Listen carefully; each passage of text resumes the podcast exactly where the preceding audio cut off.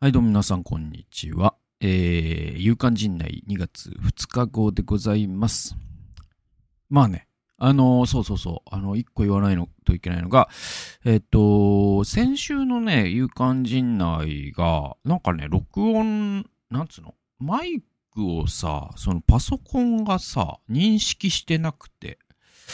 あのー多分ね、なんか、音がね、小さかったたんだよ。うん。で、音質も悪かったんだよ。で、これがさ、まあ、その USB で接続するんすけど、なんかね、なんか再起動したタイミングとかで、時々こういうことがあってね、申し訳ない。だからすごい、あのー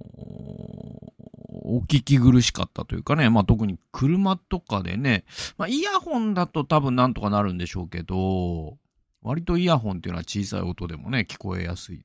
えー、でもなんか、車とかカーオーディオとかで聞いてらっしゃる方はちょっともう聞こえなかったかなとか、なんかいろいろ思って申し訳、本当にまあ、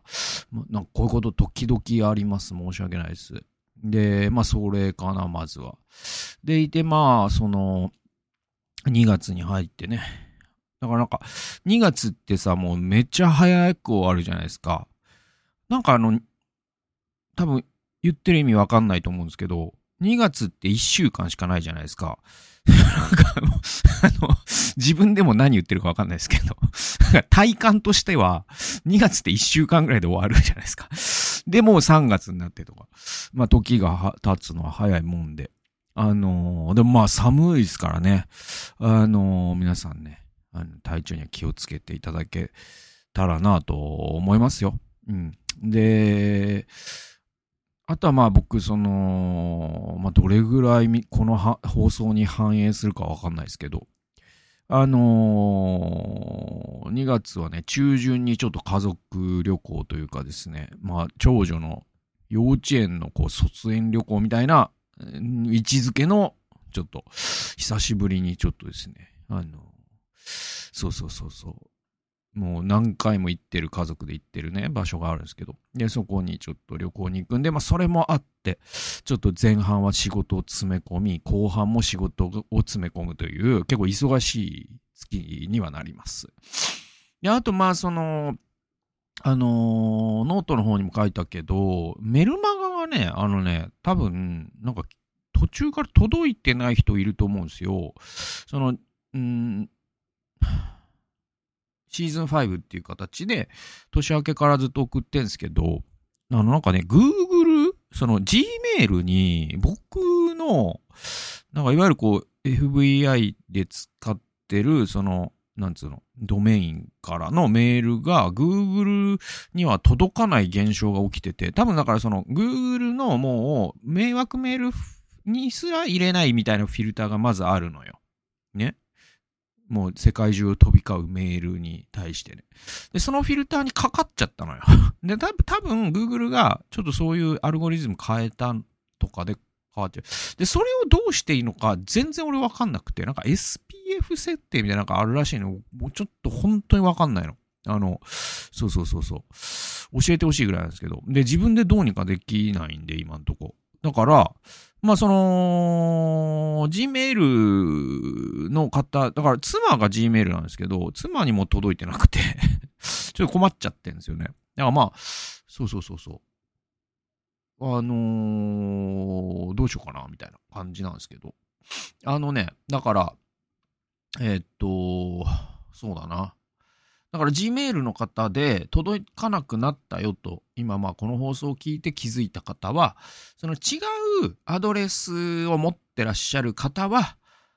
あのパソコンのアドレスね、持ってらっしゃる方は、それをもう重複してくださって結構ですんで、あのーメルマガに登録してくださったら届くようになる可能性が高いかなっていう感じ。で、あとはもうね、結構ね、その迷惑メールに入ってればなんとかなるんですけど、僕妻のやつで調べたけど、迷惑メールにすら今のとこ入らない状態らしいんで、まあちょっとメルマガ関係ではそんなトラブルが生じてって。まああの、主要部分はノートでね、あの、特に有料マガジンとか読めますので、よろしければ、あの、登録してくれたら嬉しいかなという感じですね。で、えっと、プレミアム放送は、えー今週も聖書と政治っていう、あの、リチャード・ボーカムの、えっ、と、本ですね。で、こちらをアップロードしてますので、えー、概要欄にリンクつけてますから、もしよろしければ、えー、ご購入ください。今回第3回になります。えー、そんなかな。えっ、と、今日はじゃあニュース、えー、気になったニュースを紹介していくということで、一つ目はね、これでございます。ちょっとね、あの、ちょっと、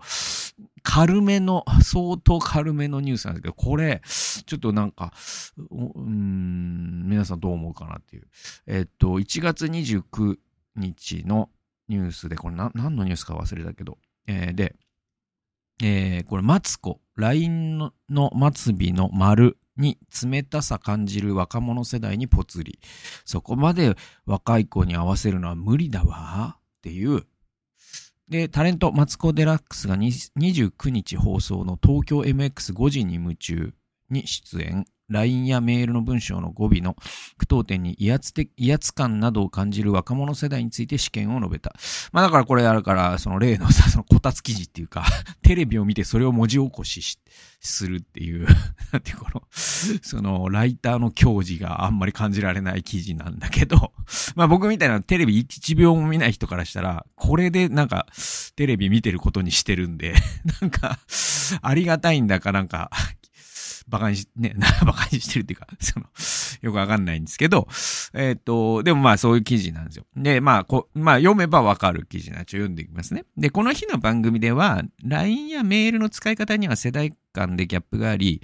あの、若い世代は点や丸を一切使わないため、たまに目にする句読点にかしこまっているや威圧感、怒りの感情を読み取ってしまうという記事を紹介。だからもうこのすごいよね。このネット記事を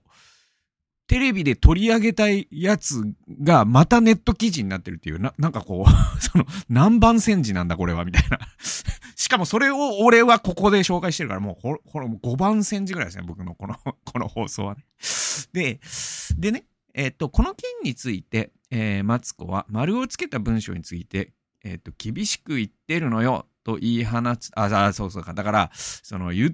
てるのよと。威圧感、怒りの感じ感じるから嫌だっていうのを言ってんだよ。いかんっていう、まあギャグですけど、を話すと、びっくりマークをつけることだけどさ、砕けた内容とかのメールとかだったらいいけど、ちゃんとした人からびっくりマークとかのメール来たら、その人のこと疑っちゃうわ、とコメント。えー、末尾の句読点については、これを世代間ギャップと言われたらしょうがないけど、だって点や丸に意味取られて、えー、取られちゃうと無理だわ。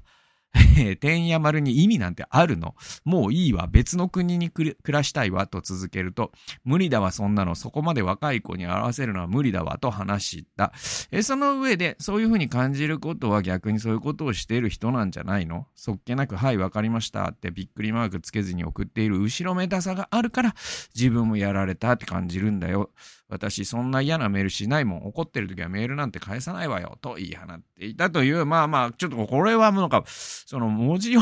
その、こういうのこそ映像を見ないと何とも言えないよね。これをこう、笑って言ってるのか、怒って言ってるのか、多分笑って言ってるんで、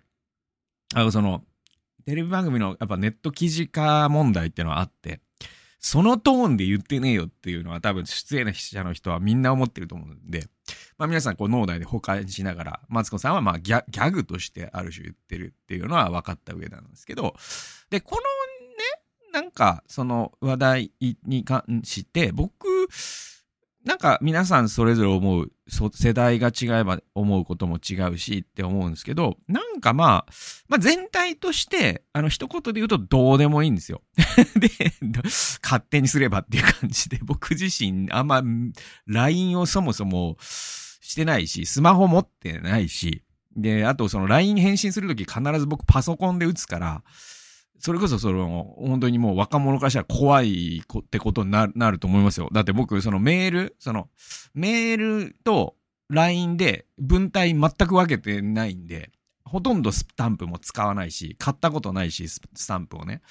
うんと、だから、なんかもうそういう人として認識されちゃえば、あ、陣内さんはこういうね、あの、LINE でも、あの、SVOC、ね、その主主語実語とかを組み立てる人なんだな、みたいな。LINE だと、その、形容詞だけで会話するっていう感じが僕はもうやったこともないし、やろうとも思わないし、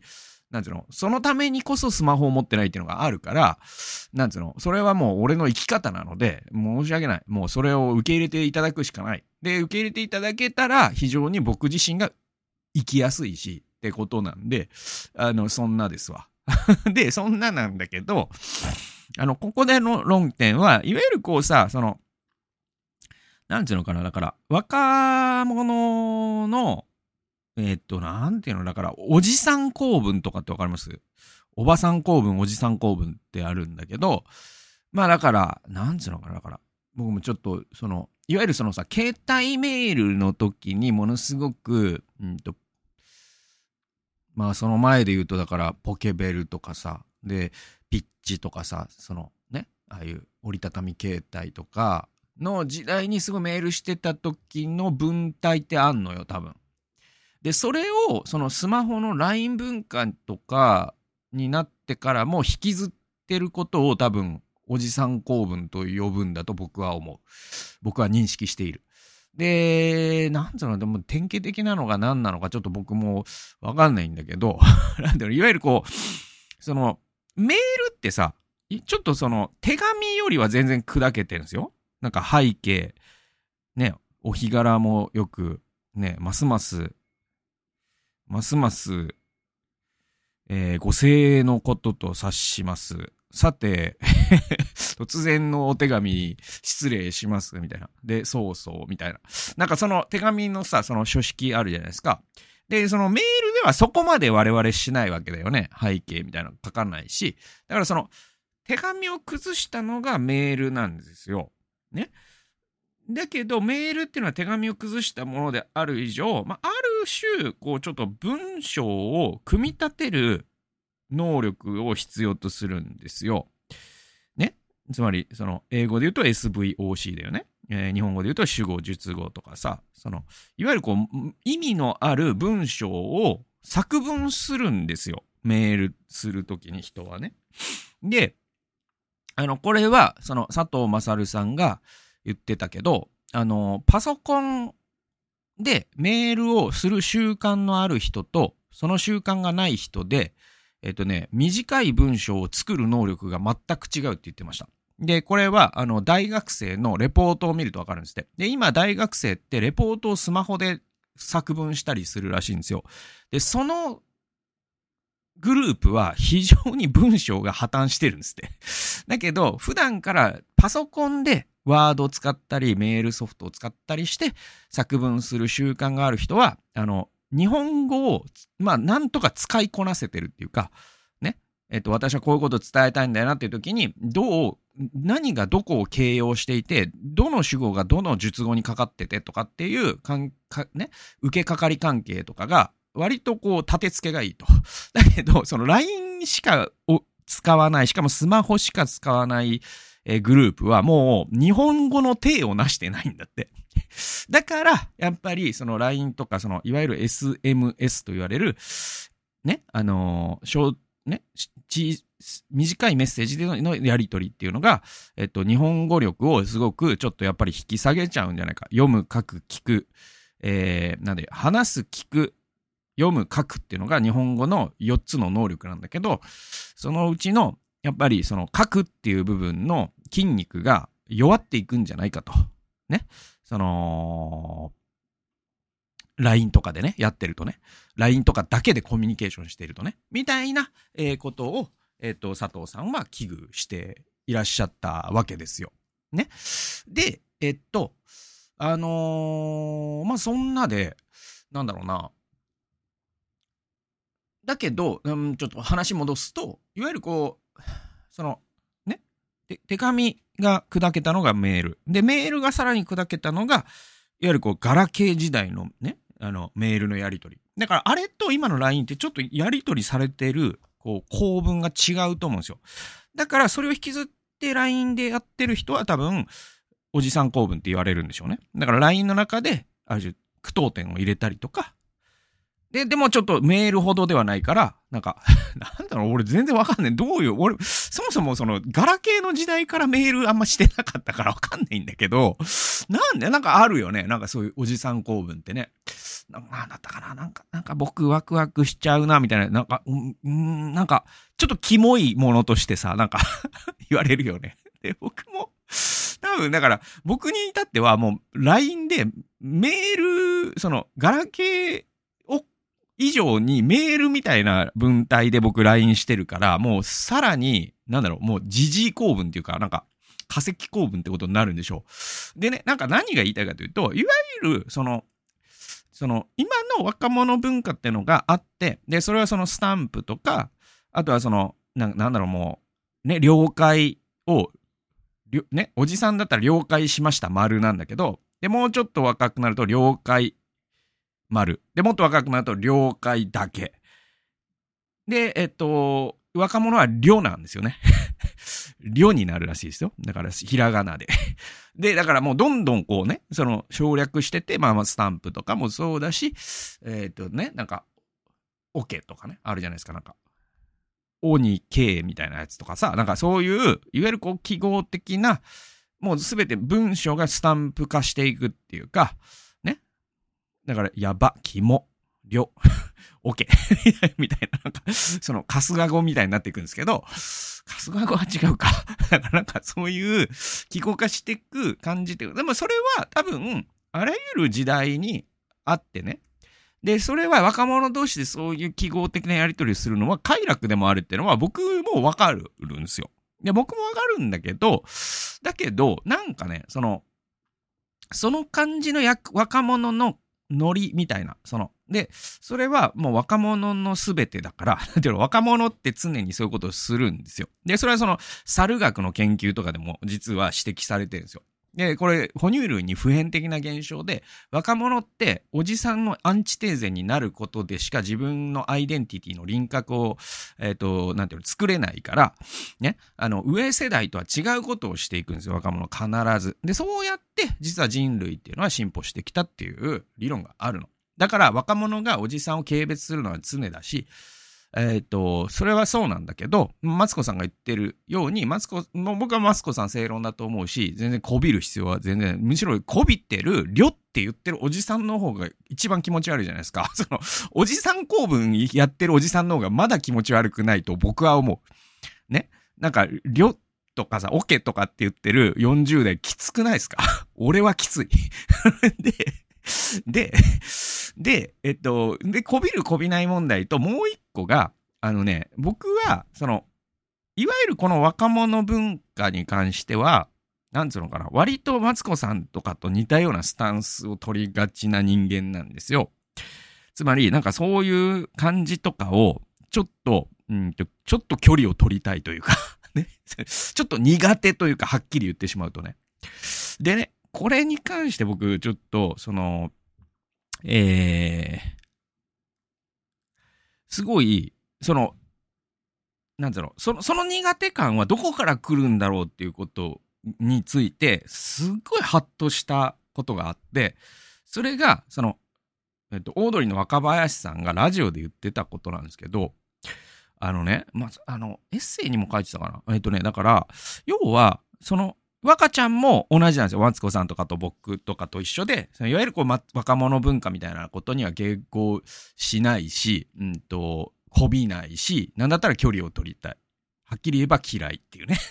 で、それ、それを、えっと、それは俺がもう40代になったからなのかなって。まあ、若ちゃんも45か。僕の1個下だから。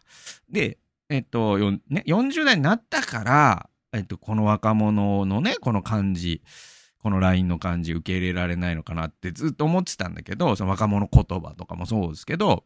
ね、オケマル水産みたいなやつね。まあ今もうもっと、もうそんなのもう古いんでしょう。もう僕が知ってる時点ですでに古いはずだから。で、なんかそういうやつを、なんか嫌だなっていう感じは、僕がおじさんだったからなんじゃないかと、俺が。それを若ちゃんが言って。いや、でも違うって思ったんですね。で、それが、これ結構本当に当たり前なんだけど、目から鱗なんですけど、それは、若ちゃんは10代の頃から若者言葉を使ってる奴らが嫌いだったって言ったんですよ。ね。だから、若ちゃんが10代の頃って僕が10代の頃だから、ね。なんか、チョベリグみたいなやつとかあったのよ。当時の。で、あ、あれやってる奴ら嫌いだったと。若い時期からね。だから、その、い、今、その若者文化みたいなものと距離を取り、はっきり言えばちょっと苦手なのは、自分がおじさんになったからじゃなくて、10代、20代の頃から、そういう、なんかこう、内輪のノリの感じの奴らが、もうそもそも苦手だったって言ってて、あ、本当だなと思ったの。だから多分さ、僕が類推するに、この LINE やめ、ね、LINE で点や丸に威圧感感じるんだよねって言ってる若者のことばかり我々の耳には聞こえているんだが、今の現役の10代や20代前半の中にも、こういうこと言ってるやつ嫌いだなって思ってる昔の若ちゃんや僕のような人もいるはずで、だから、なんつうの、何が言いたいかというと、まあ、なんつうのかな。なんかこう、あの、若、若さマウンティングみたいなものに騙されない方がいいし、またそのメディアってそもそもなんかその若者に迎合する、えっ、ー、と、存在じゃないですか。だからなんかそういうことあんま気にしない方がいいし、むしろやっぱりちゃんとこう文章を書くこととか、破綻しない日本語を使えることとかを重視していったらどうなのかな。だってそれはさ、絶対必要なわけなんで、で、今10代で丸とか点とか苦手って言ってる人も50代になれば管理職になって丸とか点とかが使えないと、ね。やっぱ出世もできないし、まともな会社では働けなくなっちゃうでしょだから、それはやったらどうかなとは思いますよ。はいはいはい。そんな感じ。えー、次です。えー、次はね、ちょっと長い、えー、記事なんですけど、これは、えっとね、あの松本人志問題で、で、僕はもう松本人志問題は、まあこれで最後になる。まあまだ、まだ語るかもしれないですけど、なんか動きがあった時。だけど、その、ちょっと語られすぎてるし、あとは僕、その、ノートで、あの、もう、思い余って、えっと、前編後編に分けて、合計1万5千字ぐらいの文章を書きました。もう自分の中でもうこれ、言語化して落と落とし前つけないという、なんつうのかな、なんかこう、前に進めないなと思って。で、僕、まっちゃんのファンだから、しっかり考え抜かなきゃいけないなと思ってね。で、そのか、自分が考えるために、えっと、二つの文章をね、えっと、ノートで書きましたので、まあ、良ければ、それ、ね、あの、買って読んでくださったり、マガジン購読してくださったら嬉しいんだけど、まあまあなんか、そ、うん、あの、この今日紹介する記事は、そ、それをちょっと保管するような記事でもあるので、えー、紹介しますね。これはあの、片原みのりさんというね、えー、っと、方の記事で、あ、北原みのりさんか。えっとね、北原みのりさんという人の記事で、えっとね、この人はね、結構フェミニズム関係の本とか出してる方、有名な方で、僕もなんか多分ね、読んだことあるんだよな、この人の本。で、すごくもう、まっとうな指摘をしてるんで、ちょっと読んでいきますね。えっと、アエラの、1月18日の記事で、松本人志さんの件で考えた、キモくて怖い男の下の連帯を断ち切るにはっていうですね、これだから、あの、いわゆるホモソーシャリティの話なんですよ。前回、前回とか、いつかも僕話したけど、読んでいきましょう。松本人志さんの件、本人の SNS、後輩芸人の発言など、今回の報道をめぐる当事者らの様々な反応からは、松本さんを頂点とする男性芸人の間では先輩を接待する習慣があり、そういう合コンのために後輩が女性を集めていたことは事実のようだ。接待は合コンという体をとってはいるが、自分の人脈でどれだけの女性、この場合女性の価値とは若若さと容姿を集められるかが問われるもので、純粋な遊びというよりは、やはり芸人界で生きていくための一種の仕事のように見える。吉本芸人の博多大吉さんは10年ほど前、バラエティ番組の公開収録収録イベントでこう語っていた。かっこ下積み時代の笑い話としてかっこ閉じる、えー、福岡吉本で僕ら先輩の、えー、先輩の接待ばかりやっていたんですよ。東京大阪から先輩芸人が来るたびに美味しいご飯屋さんとか美味しい飲み屋さん一席飲みたいという方には女の子もちょっとセッティングしてというのを僕ら15年ほどやっていました博多大吉さんは松本さんらが来る時には仲間内からまあ分かってるな女の子をちゃんと用意するようにと暗黙の了解のように言われたそうだ。女の子は酒や食べ物と同じように厳選し準備し用意するものなのかもしれない。こうやって後輩芸人が先輩芸人に女性をセッティングしてきた長い歴史の結果が今回の性被害報道につながっていったのだろう。当事者の男性たちからすれば今まで問題にならなかったし女性たちだって楽しんでいたはずなのに今になってなんでと晴天の霹靂かもしれない。でも私たちは知っているのだ。これ、カッコ付きの私たち。つまり女性っていう意味ですね。私たちは知っているのだ。と思う。この国を生きる女ならば、そのカッコ付き合コンの空気を知っている。男が霜で連帯するときの羽目の外し方のようなもの。その何とも言えないはしゃぎ方が醸し出す圧倒的な空気というのを、この国を生きている女であれば知っているのだ。それをカジュアルに言えば、キモくて怖い空気である。松本さんの60歳の誕生日を祝うスペシャル番組を見た。去年の9月に放送されたもので、親しい後輩芸人たちが松本さんとのエピソードを語るというものだ。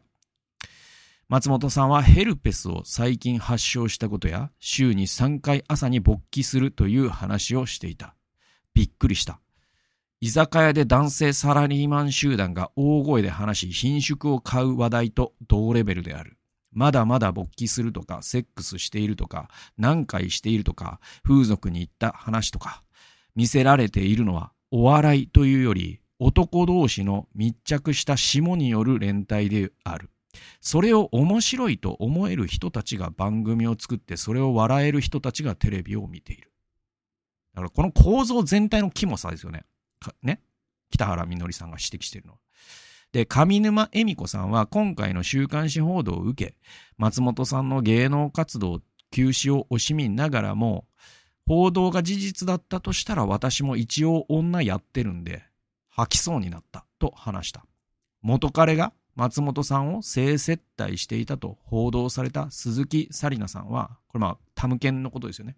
えー、で、テレビでキモいと表現していた。まさに女やってるんでわかるキモさである。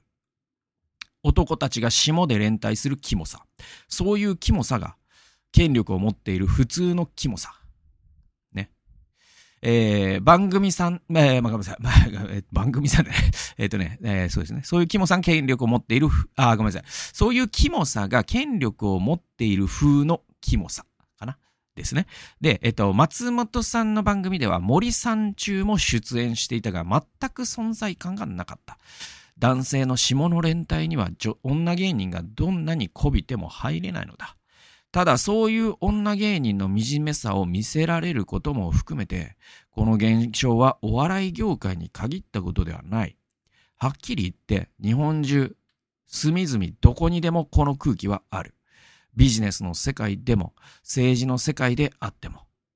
特に政治やビジネスの世界など、いつ暴かれるのではないかとヒヤヒヤしている人は少なくないのではないか。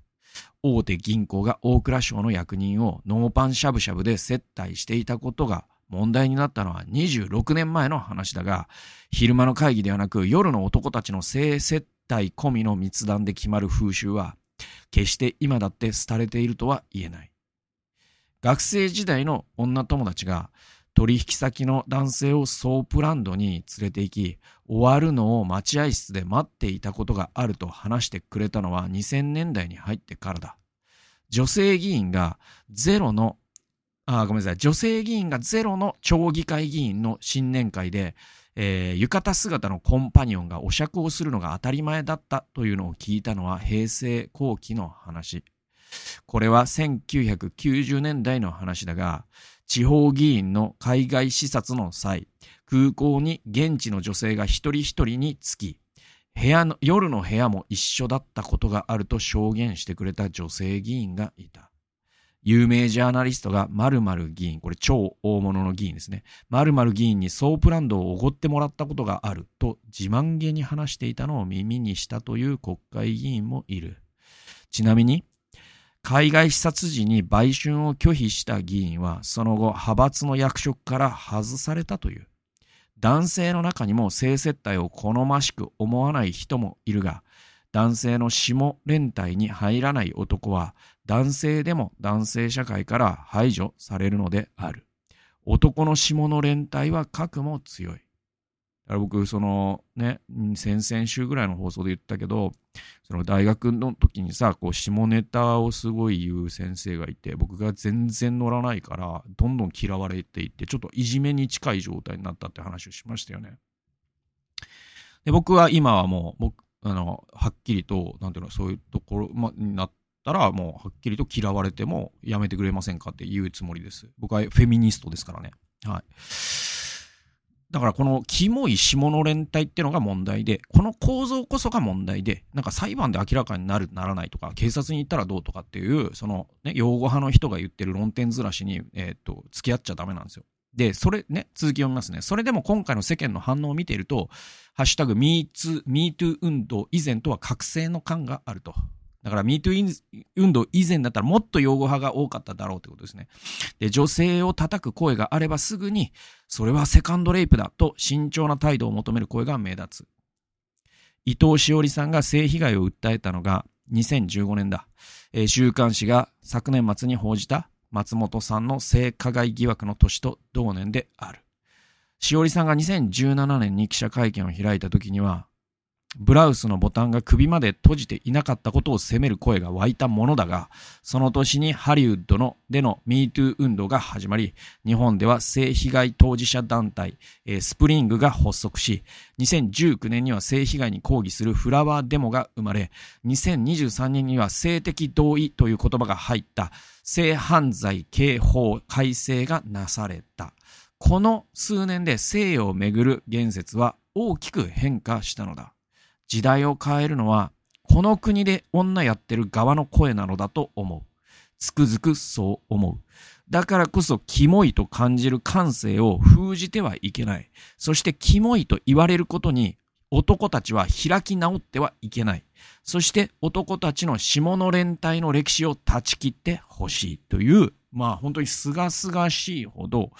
正論のはっきりした素晴らしい記事だと僕は思います。まあ、だからこの北原みのりさんが言ってることが全てじゃないですか、今回の問題。はい。あなんつうのかな、その、本当に我々男は、この国の男はね、えっと、ジェンダー平等指数先進国最下位の、この日本で男やってる我々は、本当に考えないといけないと思いますよ。ね、その列位の性として扱われてきた女性がこの国でどんな目に遭ってきたのか、そして今もどんな目に遭っているのかということを、で、こうね、差別の構造って差別する側からは見えづらいっていうのがある。で、これをピエール・ブルデューという人は排除されるものの明晰さって言ったんだけど、ね。で、このね、この社会に差別や偏見なんてないよって言えるほど自分が特権階級であることに無自覚な愚鈍な男たちによって、このようなね、えっ、ー、と、男女格差が温存されてるわけでしょ？これ、ほんと変えていかなきゃいけないんじゃない？で、えっと、なんでこの今ね、潮目が変わったかっていうと、これね、実はテレビ局とかメディアの中に女性役員が入ってきたから、こうな、ここまで報道できるようになってきたっていう説があって、僕ほんとそうだと思いますね。だからクオータ制大事なんですよ。ね、企業でもメディアでも政治でも、その、ね、議員の何割を女性にするっていう枠を作ることに僕は大賛成なんですけど、ね、そうしていかないと社会変わらないから。ね。だから、本当にこう、ジェンダーの問題って、本当にまあ、あの、ミシェル・フーコーが言ったように、政権力って言って、ジェンダー問題って権力問題なんで、